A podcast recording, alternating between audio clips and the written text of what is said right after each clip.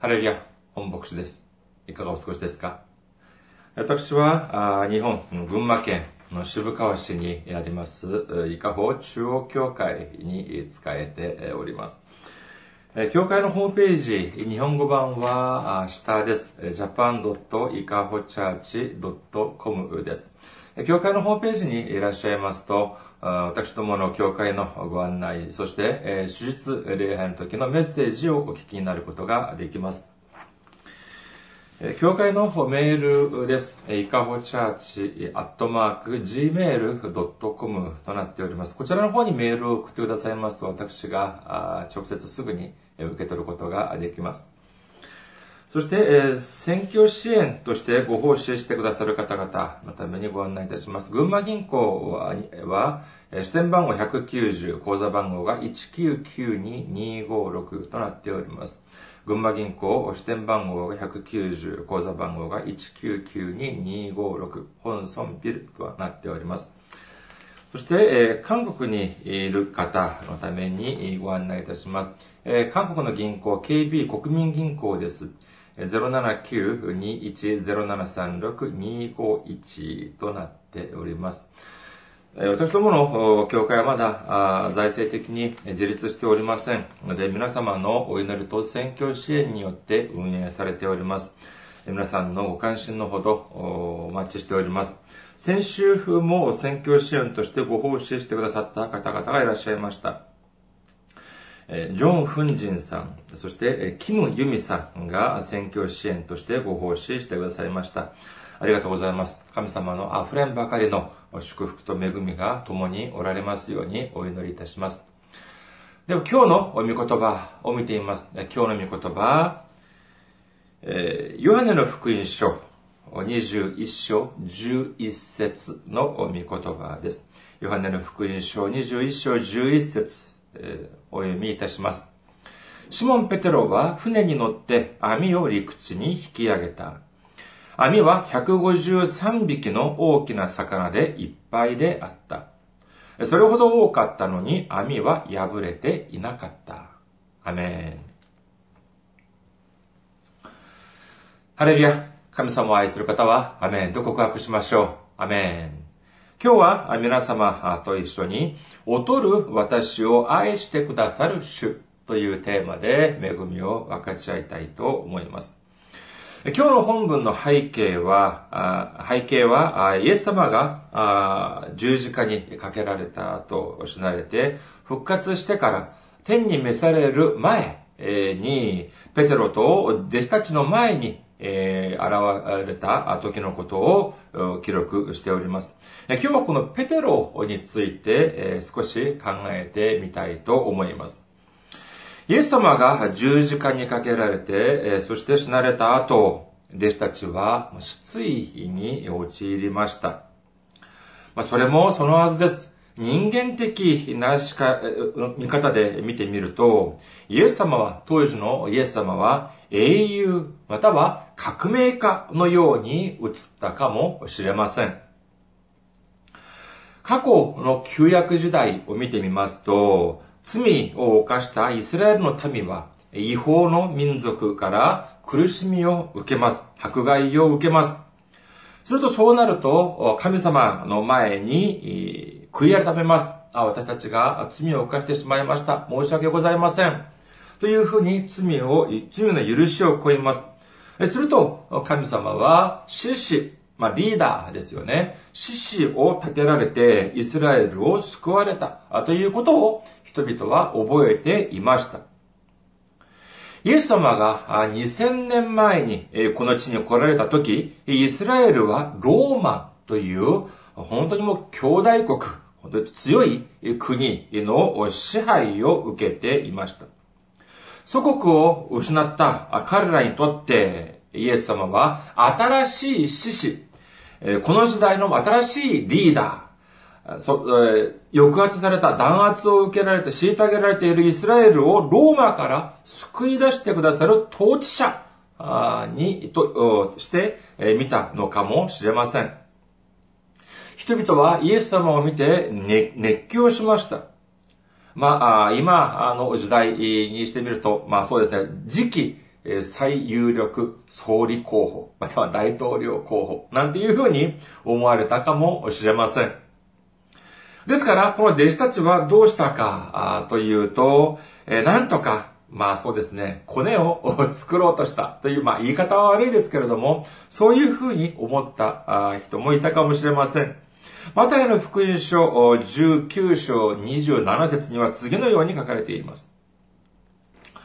その時、ペテロはイエスに言った。ご覧ください。私たちは全てを捨ててあなたに従ってきました。それで、私たちは何をいただけるので、いただいただけるでしょうかそれだけでは、それだけではありません。弟子たちだけではなく、えー、ご両親まで、えー、もう、えー、このようにお願いをしたりします。最近も学校見てる、学校にはま PTA とか、まあ、稀ではあるでしょうが、まあ、モンスターペアレントなんていうことも言いますが、まあ、この関心、子供たちにえ関する関心が、まあ、ある程度高いのは、まあ、それま、言う人としても、えー、その必要以上に高すぎる。これはあまり良くないのかもしれません。しかし、これは昨日今日の話ではなく、もう、この当時、イエス様の当時にもあったというふうに見受けられます。どうしてかというと、マタイの福音書20章20節から21節を見てみましょう。マタイの福音書20章20節から21節その時、ゼペダイの息子たちの母が息子たちと一緒にイエスのところに来てひれ伏し、何かを願おうとした。イエスが彼女に何を願うのですか？と言われると彼女は言っ。私のこの二人の息子があなたの御国で、一人はあなたの右に、一人は左に座れるようにお言葉をください。このゼペダイの息子たちというのは、足とヨハネとヤコボです。しかし、彼らの母まで、お母さんまで 出てきて、イエス様にお願いする、どどういうことをお願いしているかというと、この息子が、あなたの御国で、まあ言うなれば、あなたが王になった暁には、というふうな意味です。今で言うと、まあ、大統領や総理大臣になった暁には、この私たちの、私の二人の息子に、まあ、高い、位、えー、高い地位、えー、などを、まあ、今で言うと、そうです。まあ、官房長官、または大臣とか、そういうポストを一つずつ与えてください。そういうふうにお母さんが今お願いをしているんです。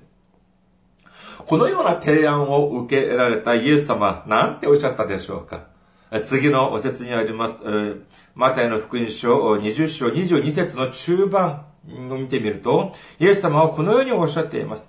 あなた方は自分が何を求めているのか分かっていません。まあ、今の私たちが、この部分を見ると、まあ、本当に哀れだ、情けないというように思われるかもしれませんが、しかし当時はまだ精霊が下ってくる前です。ですから、ただ人間の考え、肉の考えしか彼らは持っていませんでした。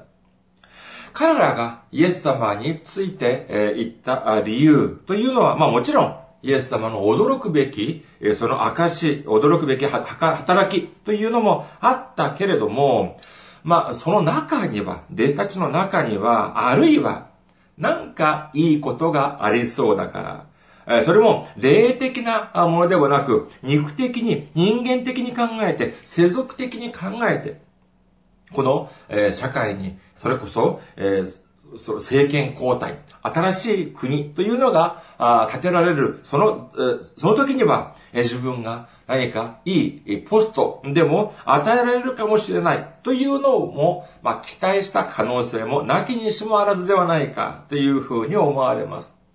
まあ、それも、まあ、えー、見方によっては、まあ、無理もないのではないかというふうに思われたりもします。しかし、いざなってみるとどうなったでしょうか3年くらい司法を巡回して、イエス様は支持者を結集しました。そして、そして最終的にエルサレムに進撃して、そして民衆たちを集めて、神様の驚くべき能力によって、ローマを退け、そして新しいイスラエルを建設しよう、建国しよう、建てようというふうに思ったのですが、イエス様はイスラエルに到着するや否や、あっけなく捕まってしまいました。しかし最後まで希望を捨てません。マタイの福音書22章54節には次のように書かれています。マタイの福音書22章54節彼らはイエスを捕らえ、引いて行き、大祭司の家に連れて行った。ペテロは遠く離れてついて行った。イエス様が逮捕された後も、ペテロは最後までイエス様、まあ、遠巻きに、遠くから、遠く離れてつ、でもありますが、まあ、ついていったということです。まあ、もちろんこれは、イエス様が心配になってか、なったから、あまあ、ついていったというのもあるでしょうが、あるいは、もしかしたら、イエス様が神様の能力によって脱出した時に脱出することを期待したかもしれません。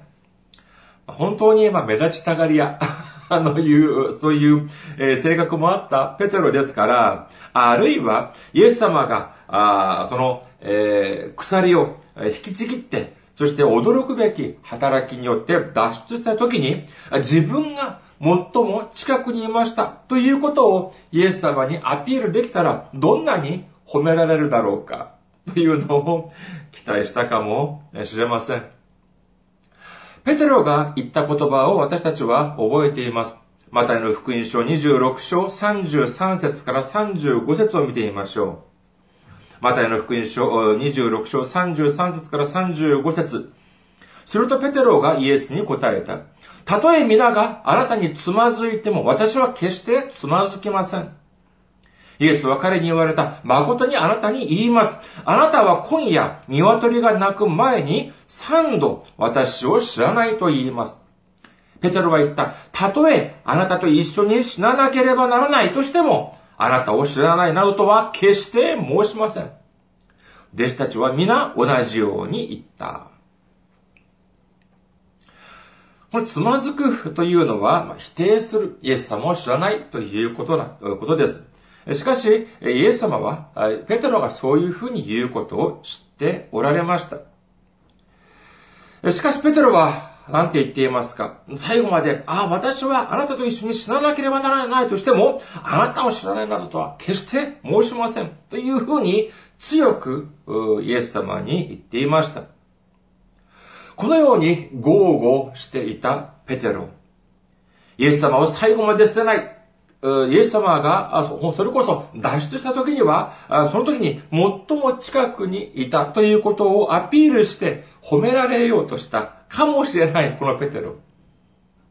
しかし彼はどうなったでしょうかそうです。そのような固い告白、固い決意とは裏腹に、イエス様を三度も知らないというふうに言う罪を犯してしまいます。このようなことをイエス様も悟ったということをペテロ自身も知るようになります。ルカの福音書22節から22節、22章55節から60節を見てみましょう。ルカの福音書22章55節から60節を見てみると、イエス様を知らないといったこのペテロの状況がもうありありと記されています。人々が中庭の真ん中に火を焚いて座り込んでいたので、ペテロも中に混じって腰を下ろした。すると、ある召使いの女が明かりの近くに座っているペテロを目にし、じっと見つめていった。この人もイエスと一緒にいました。しかし、ペテロはそれを否定して、いや、私はその人を知らないと言った。しばらくして他の男が彼を見ていった。あなたも彼らの仲間だ。しかしペテロは、いや、違うと言った。それから1時間ほど経つと、また別の男が強く主張した。確かにこの人も彼と一緒だった。ガラリア人だから。しかし、ペテロは、あなたの言っていることはわからない。と言った。するとすぐ、彼はまだ話しているうちに、鶏が鳴いた。この最後にイエス様を知らないといったあその場面は、ま、マルコの福音書14章71節にはこのように書かれています。マルコの福音書14章71節するとペテロは、嘘なら呪われてもよいと誓い始め、私はあなた方が話しているその人を知らないと言った。私は本当にあなたあの人を知らないんだ。もう私がもし話している、この話、私の話が嘘なら呪われてるもいい。つまり、私は本当にあのイエスとか、イエスとか何とかという人、俺は知らないというふうに強く言ったということなんです。しかし、その時、どういうことが起こったでしょうかルカの福音書22章61節から62節主は振り向いてペテロを見つめられた。ペテロは、今日、鶏が鳴く前にあなたは三度私を知らないと言いますと言われた主の言葉を思い出した。そして、外に出て行って激しく泣いた。というふうに書かれています。こんな罰の悪いことがあった、あるでしょうか三度目に、私はあの人を知らないと言ったその瞬間、イエス様が振り向かれて、ペテロと目が合ったということなんです。この時のペテロの心情はいかばかりだったでしょうか？自分はイエス様が死ぬというなったとしても、一緒に死ぬということになったとしても、最後まで守り通すと言ったにもかかわらず、それこそ、下の根も乾かぬうちにとはこのことでしょう。イエス様を知らない。私が嘘を言っているのなら呪われてもいい。というふうに言いながら、強く自分はイエス様を知らない。というふうに否定したではありませんか。そのようなペテロは普通に泣いたのではありません。激しく泣いた。というふうに言っています。そして一末の期待を抱いたかもしれません。その一末の期待を抱いたかもしれない弟子たちの望みとは裏腹に、イエス様は十字架にかけられて死んでしまいました。弟子たちは深い失意の中にいたでしょう。望みもみんな消え失せてしまいました。イエス様と共に暮らした3年間というのは、ただ一つの短い思い出にしかならないのだろうかというふうに思ったかもしれません。マタイの福音書26章32節を見てみると、しかし私は蘇った後、あなた方より先にガリラヤへ行きます。というふうにイエス様は十字架にかけられる前におっしゃっていました。イエス様のこの言葉を彼らが覚えていたからかどうかは知れませんが、彼らはガリラヤに向かいました。あるいはそのままエルサレムに留まっていたのなら自分たちの身も危険にさられる、さら、されるかもしれないというふうに思ったかもしれません。ガリラに戻った彼らは、漁をしました。その時に不思議なことが起きました。ヨハネの福音書21章3節から6節です。ヨハネの福音書21章3節から6節シモン・ペテロが彼らに、私は漁に行くと言った。すると彼らは私たちも一緒に行くと言った。彼らは出て行って小舟に乗り込んだが、その夜は何も取れなかった。夜が明け始めた、言っていた頃、イエスは岸辺に立たれた。けれども弟子たちはイエスであることがわからなかった。イエスは言われた。子供たちよ、食べる魚がありませんね。彼らは答えた。ありません。イエスは彼らに言われた。船を右側に船の右側に網を打ちなさい。そうすれば取れます。そこで彼らは網を打った。すると、おびただしい数の魚のために、もはや彼らには網を引き上げることができなかった。あるいはペテロは、この瞬間、数年前のことを思い出したかもしれません。ルカの福音書5章3節から7節を見てみましょう。ルカの福音書5章3節から7節イエスはそのうちの一つ、シモンの船に乗り、陸から少し漕ぎ出すようにお頼みになった。そして、えー、腰を下ろし、船から群衆を教え始められた。話が終わるとシモンに言われた。深みに漕ぎ出し、網を下ろして魚を取りなさい。するとシモンが答えた。先生、私たちは夜通し働きましたが、何一つ取れませんでした。でも、お言葉ですので、網を下ろしてみましょう。そしてその通りにすると、おびただしい数の魚が入り、網が破れそうになった。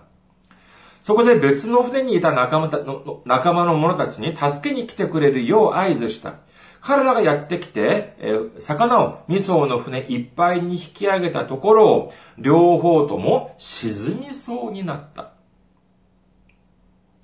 これはいつのことかというと、まさしくペテロがイエス様に初めてお目にかかった頃のお話です。おや、これ、俺知ってるぞ。数年前にも同じことがあった。するともしかしたら、あそこに立っている人は、まさしくその時に、誰かがこういう風にペテロに言います。ヨハネの福音書21章7節それでイエスが愛されたあの弟子がペテロに、主だと言った。シモン・ペテロは、主だと聞くと、裸に近かったので、上着をまとい、湖に飛び込んだ。えー、この説は、面白いですね。普通、まあ、海に飛び込む、湖、水の中に飛び込む場合はどうしますか？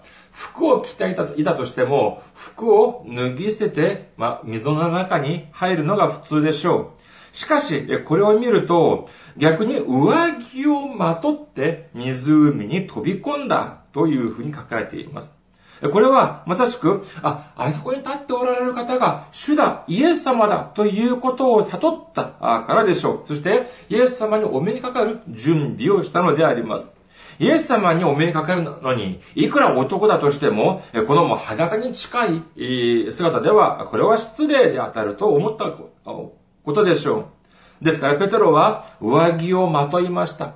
これは自分がその時できる最大の礼を尽くしたということになるでしょう。興味深い点はそれだけではありません。興味深い、えー、今日の御言葉を見てみましょうか。もう一度見てみましょう。ヨハネの福音書21章11節です。シモン・ペトロは船に乗って網を陸地に引き上げた。網は153匹の大きな魚でいっぱいであった。それほど多かったのに網は破れていなかった。この部分をですね、先に見たイエス様に初めて会った時の記録であるルカの福音書5章6節から7節と比較をしてみるとどうなっているかというと、ルカの福音書5章6節から7節には、そしてその通りにするとおびただしい数の魚が入り、網が破れそうになった。そして別の船にいた仲間の者たちに助けに来てくれるよう合図した。彼らがやってきて、魚を2艘の船いっぱいに引き上げたところ、両方とも沈みそうになった。網が破れそうになった。両方とも沈みそうになった。この二つの、その、ルカの福音書と今日のヨハネの福音書の二つを見てみると、二つとも同じように、イエス様の御言葉に沿って、網を打ちました。しかし、イエス様に初めてお目にかかった時のペテロ、イエス様についてまだよく知らなかった頃のペテロは、漁をした時に網が破れそうになった。そして、船が沈みそうになったという風になっていましたが、後の場合はどうでしょうか？後の場合は網が破れなかったと書いてあります。では、や、網が破れなかったというのは、その魚が少なかったからでしょうか？聖書には、それほど多かったのに網は破れなかったと書かれています。つまり、つまり、網が破れるほど、網が破れてもおかしくないほど、魚を取ったにもかかわらず、網は破れなかったというふうに理解すべきでしょう。この二つの、その、御言葉の違いで、聖書は私たちに何を問いかけているのでしょうかここで逃してはならない部分があります。網が破れなかった時、後になって、その、漁をした、その、魚の数を数えたところ、153匹だったというふうに聖書には書かれています。まあ、この数字についてですね、えー、その後の人たちはたくさんのいろいろな解釈をしております。ある人は旧約の立法を表す数字、実会って言いますね。えー、旧約の立法を表す数字は10である。そして、精霊を象徴する数である、新約では7である。ですから、10と7を足すと17になる。これを1から1たす2たす3たす4たす5たす、そして15たす16たす17まで全部足すと153になるという説。あるいは、100を違法人の数、50をユダヤ人の数、3を三位一体の神様として見る説。あるいは、古代動物学者たちは、その魚の種類を153種類に分類したけれども、これは人類全体の人種を象徴するという説。まあ、あるいは、あまあ、こういう説もあります。153というのは、一つの教会において最も適当なあ、ちょうどいい数であるから、153を過ぎると、教会を分けなければならないというふうに主張する方もいらっしゃいます。まあ、聖書をもとにして、え、これをまあ、何度も思い返すということは大事です。そして、いろいろな想像をしたり、いろいろな解釈をするという行為そのものを、まあ、すべて、えー、悪いというふうには言えないでしょう。このような解釈を聞くと皆様はどうですか？ああ、そうか。あ、それは不思議だ。ああ、なるほど。どうして他の人は私にこんなことを言ってくれなかったんだろう？というふうに思われるかもしれません。しかし、これはあくまで、えこのような、あくまで、これは、このような解釈はあくまで人間の解釈であり、神様の解釈では、神様のメッセージではありません。あくまでこれは人間の主張、それ以上でも、それ以下でもないのであります。どうしてかというと、このような、このような人間の主張を裏付ける聖書の記録はどこにもないからなのであります。では、このような御言葉は、が私たちに、えくださるメッセージはないのでしょうかあえて153匹と書かれたこの聖書というのは無意味なのでありましょうか違います。ここにはとても大事なメッセージがあるというふうに言えます。他の解釈はさておいても、私たちがはっきりわかることは何かというと、ペテロがは自分が取った魚の数を正確に知っていた。1の桁まで正確に知っていたという部分です。まあ、漁村とかで見てみるとですね、まあ、魚は普通、まあ、重さで測って、えー、まあ、その、販売をしたり、えー、そういう、まあ、取引があったりします。もちろん、大きい魚の場合は、稀に1匹2匹の単位で数える場合もあるでしょう。今日の見言葉を見てみると、大きな魚を取ったというふうに書かれてあります。しかし、10匹や20匹ではありません。そして、キリのいい、だいたい100匹やだいたい200匹というのではありません。153匹だというのを本当に早く、そして正確に認識したということが驚くべき事実だということなのです。同じようにイエス様の御言葉に従って、え網を打ったにもかかわらず、そして、魚、同じように、たくさんの魚を取った時にも、取ったにもかかわらず、これを比較してみると、最初の場合はどうでしたか？網が破れそうになり、そして、船が沈みそうになって、そして、何匹取ったのか記録もありません。しかし、2番目はどうかというと、魚漁をした時に、網は破れませんでした。船が沈みそうになったという記録はどこにもありません。そして自分が取った魚の数を正確に記録しております。これが私たちにくださるメッセージはどういうことがあるでしょうかそれはまさしく祝福を受けるそういう準備が備えられていたのかどうかという違いなのであります。たくさんの魚を取ることができたというのは、これは間違いなくイエス様がくださった祝福であります。しかし、これが私たちにおいて、この祝福を受けるべき準備が備わっていなかったとしたら、これは祝福ではなく逆に災いになることもあるということを言ってくれています。だからといって誤解しないでください。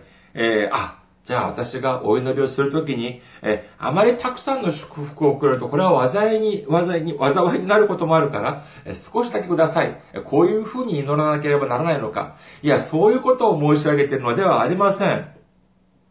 私たち、私がたくさんの大きな祝福を望んでいるのに、どうしてくれないんだろう。その理由は、あるいは今の状態がたくさんの祝福を受ける準備が備わっていないからかもしれない。私に備わっていないからかもしれない。というふうに理解しなければならないということなのです。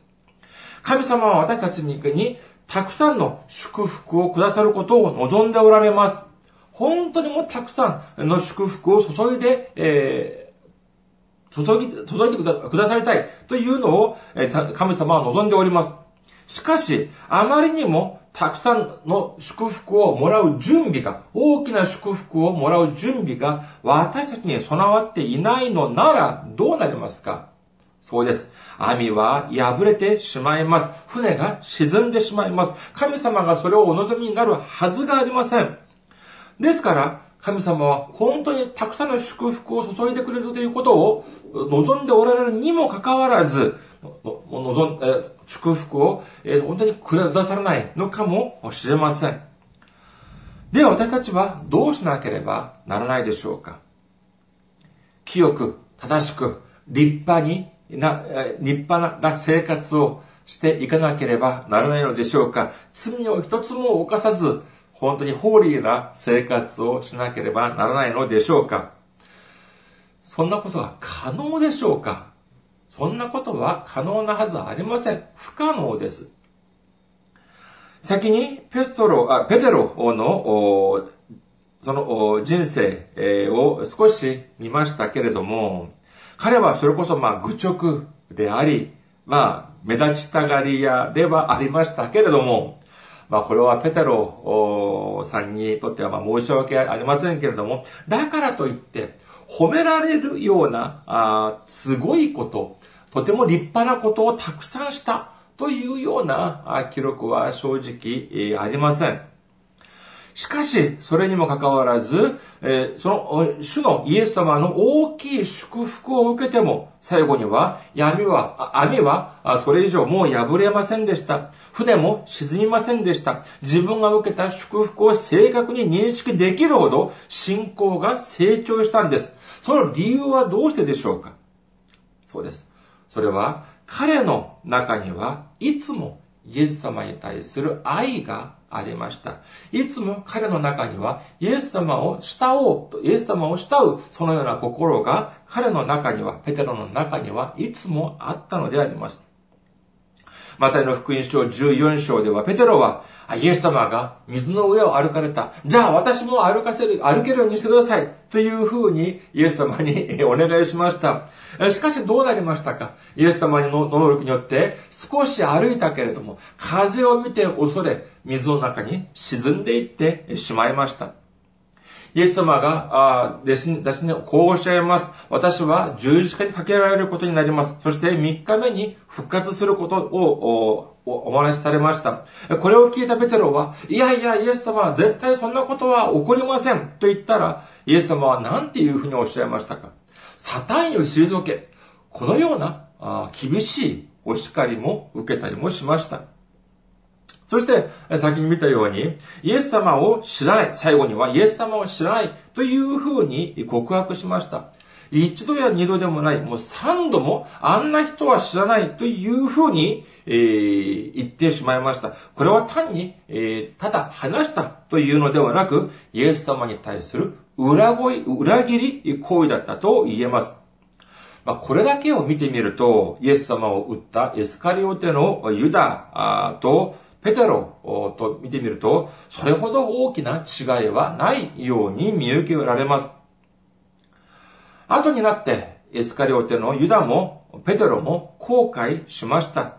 少なからぬ恥ずかしさを感じたでしょう。しかし、ユダはどうしたかというと、自分が後悔し、そして恥ずかしいという思いで、自らの命を絶ちました。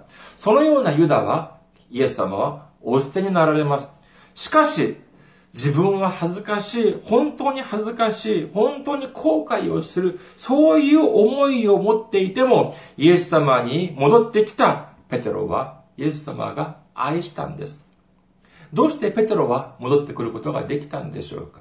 そうです。その中に、その彼の中に、イエス様を慕う気持ち、イエス様を愛する気持ちというのが、やはりあったからだと言えます。では私たちの人生はどうでしょうか？一日一日がイエス様の前で堂々としていますか？誇らしい人生を皆さんは一日一日送っていらっしゃるでしょうか？いや、そうではないはずです。牧師である私だって同じです。一日一日日々を見てみるとですね、本当に時には怒ったり、時には、まあ、迷惑を人様に迷惑もかけていたりすることもあるはずです。時々私自身の姿を見るとですね、本当にもうどれほど劣っているのか、どれほど、まあ、足りない部分が多いのか、恥ずかしい思いに駆られてしまいます。しかし、イエス様は何ておっしゃっているでしょうか？マタイの福音書11章28節を見てみましょう。マタイの福音書11章28節すべて疲れた人、重荷を負っている人は私のもとに来なさい。私があなたを休ませてあげます。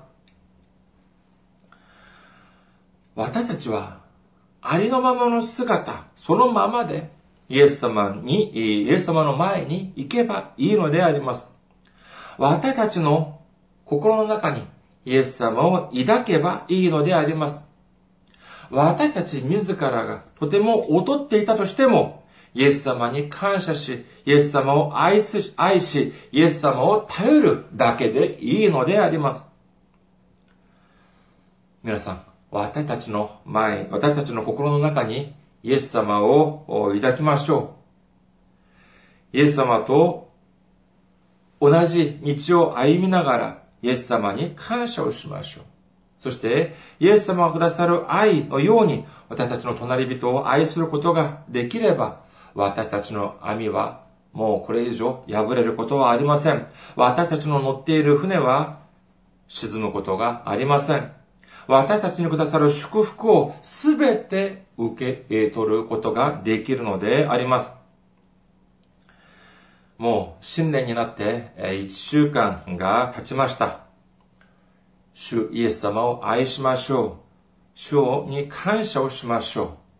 主と、主と、同じく同行し歩みながら、そして私たちに、私たちの本当に劣る部分をすべて、えー、受け入れてくださる神様。そして、すべて、私たちのすべてを愛してくださる神様、イエス様に感謝し、そして、イエス様がくださる祝福をすべて受け取ることができる皆様であらんことをお祈りします。ありがとうございます。また来週お会いしましょう。